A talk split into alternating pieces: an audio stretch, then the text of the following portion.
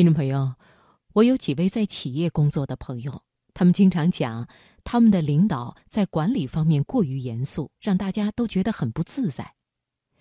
可能在传统领导者的眼里，管理是件很神圣的事情，如果不能严肃以对，领导的权威何在呢？但是在现代的企业管理中，通过行政命令来解决问题，已经不是一种被推崇的手段。时代的变化决定了员工们个性十足，如何来管理这样一群人？仅通过命令来达成，只会让人产生反感、厌恶，甚至是抵触的情绪。通过讲故事来解决问题，可能效果就不一样了。好，今晚节目的开始，想送给大家这样一篇文章：卖故事提升领导力，希望能够对您有一些启发。选自《读书文摘》经典。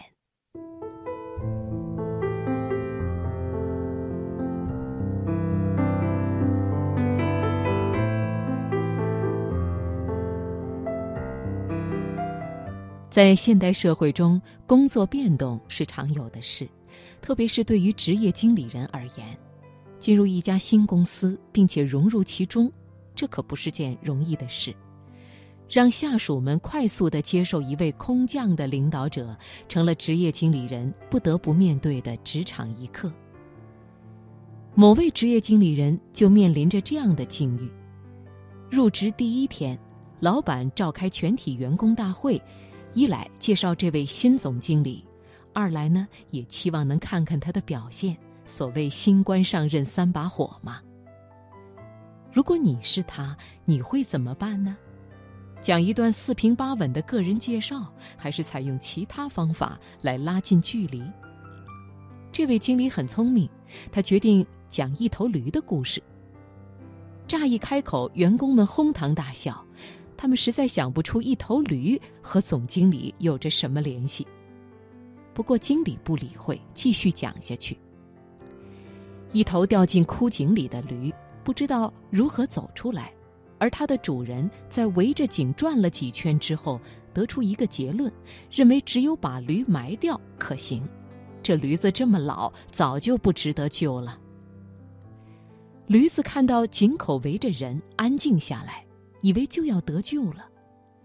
但是当土不停地落在背上时，恐慌袭来，它开始大叫。人们并没有住手。驴子只好拼命地抖落身上的土，并且把它们踩在脚下。随着土的不断升高，驴子轻松地走出了枯井。一片静寂，员工们在等着总经理揭晓答案。这样的驴子和总经理之间有着什么样的联系呢？我现在再说，我就是那头驴，大家还觉得好笑吗？在沉静片刻后，下面掌声雷动。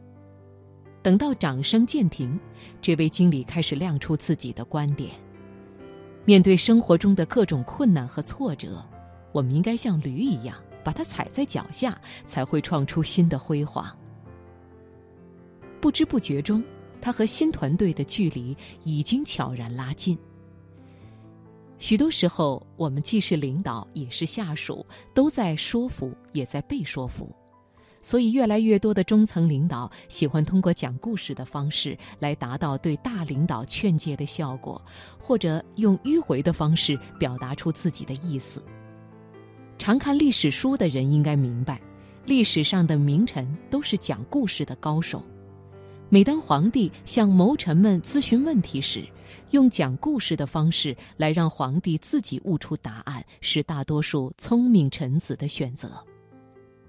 在企业做中高层领导的人，更要学会对自己的老板讲故事。金融危机的爆发，使得杰克所在的公司陷入了财务危机中。由于临近年终，董事长为年终奖一事坐卧不宁。如果不能按照此前的承诺给员工如数发放年终奖，恐怕会使人心浮动，影响公司的正常运营。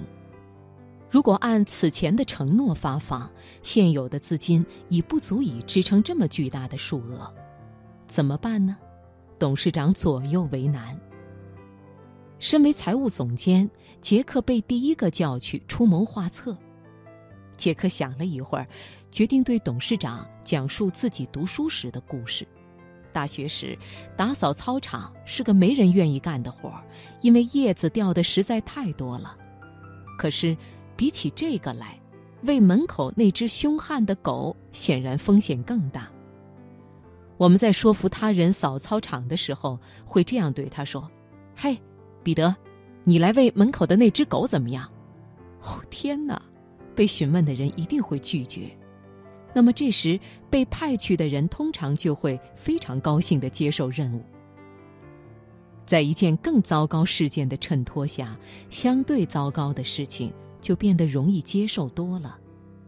董事长豁然开朗，连声说妙。此后，关于公司受到经济危机的影响，面临破产，不得不裁员的流言开始四处流传，员工们惶惶不安，四处打听最新的消息。没过几天，董事长召开全体员工会议，宣布流言并不属实，年终奖照发。但是每一位员工的年终奖都减半，员工们顿时欢欣鼓舞，感动不已。年终奖缩水的危机迎刃而解，皆大欢喜。